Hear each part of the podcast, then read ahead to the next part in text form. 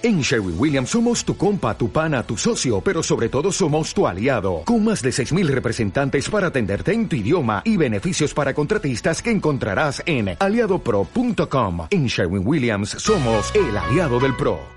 Hola mundo cuántico, hoy vengo a hablarte de, desde mi propia experiencia, cómo el exceso de creatividad produce desorden.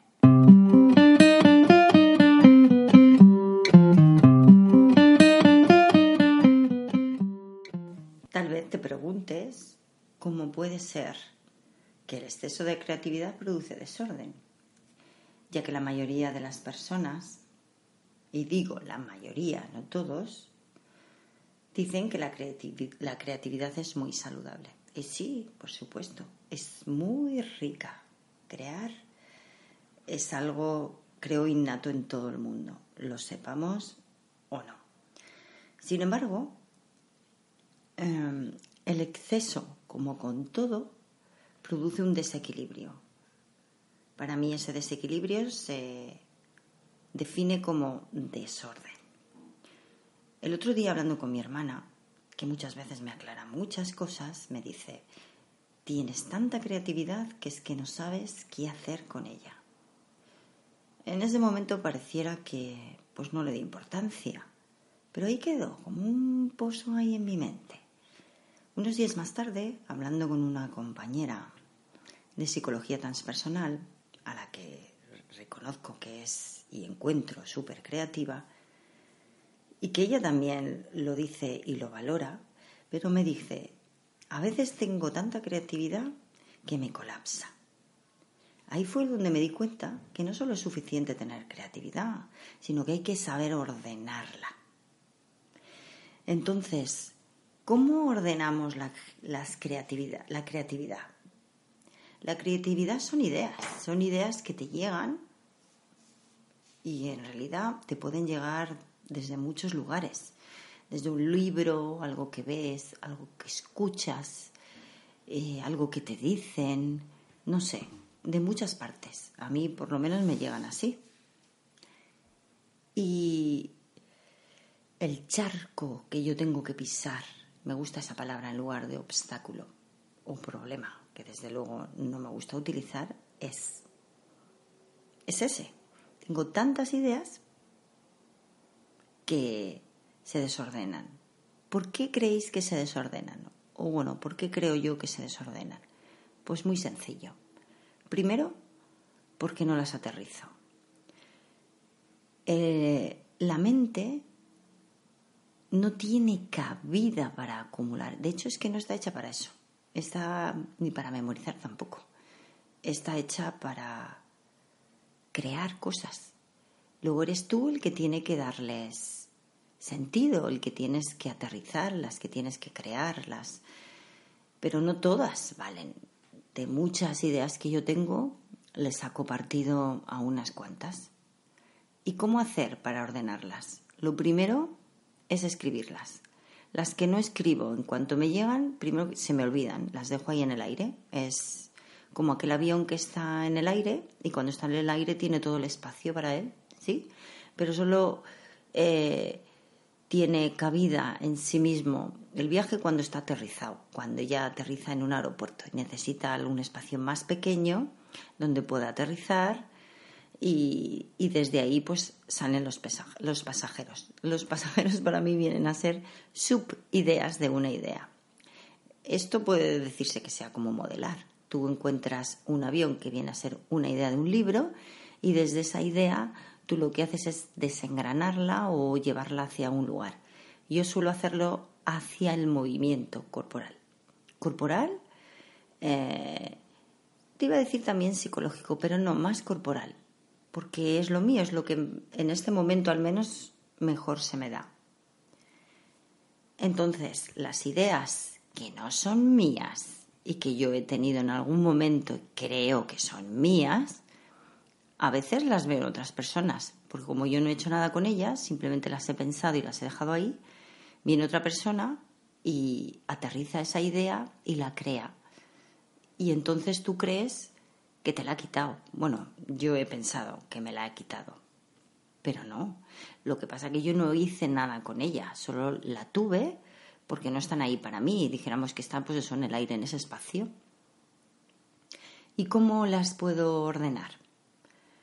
Pues escribiéndolas para mí es lo mejor, porque antes de hacerlas tienes un poco que valorarlas y cuando las escribes, las que sean que me lleguen, si a mí de 10 ideas me llegan cuatro y o escribo cuatro, esas cuatro las puedo empezar a desengranar, poniendo más información. A veces es espontáneo que me llega una idea y en ese mismo momento la aplico. Si eso es así, va perfecto, ya está cogida y tal. Las que no las tengo que soltar. Eso también es otro, más que trabajo, es otra elaboración, otro juego, aprender a soltar. En mis clases de movimiento corporal, de yoga, lo hago muchísimo esto. Juego mucho con el cuerpo para que veamos cómo él integra y suelta y decide y no decide y crea y juega. Y cuando la idea que ha creado no le va bien y no la puede soltar, es cuando hay una molestia o un dolor. Yo lo veo prácticamente en todas mis clases. Una forma que se me ocurre de crear es que cualquier idea que se me pase por la cabeza o un cuento que he leído lo llevo al movimiento como una intención para moverse en ese momento o una postura de yoga, por ejemplo, en lugar de llamarla por su nombre en sánscrito que nadie comprende o que muy poca gente comprende más que nadie, pues como es similar a un animal, alguna de ellas, pues o los llamo bichos. Otras de mis ideas en el movimiento que se me ocurre a veces, que también es espontáneo, es tirarlos en el suelo y desde ahí decirles que les voy a hipnotizar y que van a pensar que están haciendo la clase. Y yo mientras lo que voy a hacer es ir a desayunar y cuando regrese ya, ya han hecho la clase. Bueno, que en realidad no es, pero ellos van a creer que así ha sido esto es otra idea que lo que lo que nace de ella es un poquito de humor, ¿no? En las clases, que también viene bien. Otra forma de crear son pues los pintores que crean cosas diferentes con respecto a lo que ven. Los fotógrafos, que también en fotografía, los libros. Yo otra forma que tengo de pasar y ordenar las ideas es con los podcasts. Es otra, otras ideas que me vienen las desengrano de nuevo y luego las pongo, las paso al audio. Otra forma es con los vídeos de movimiento. Otra forma es con los posts, con las newsletters, los, lo que escribo en mi blog. También tengo un diario donde escribo.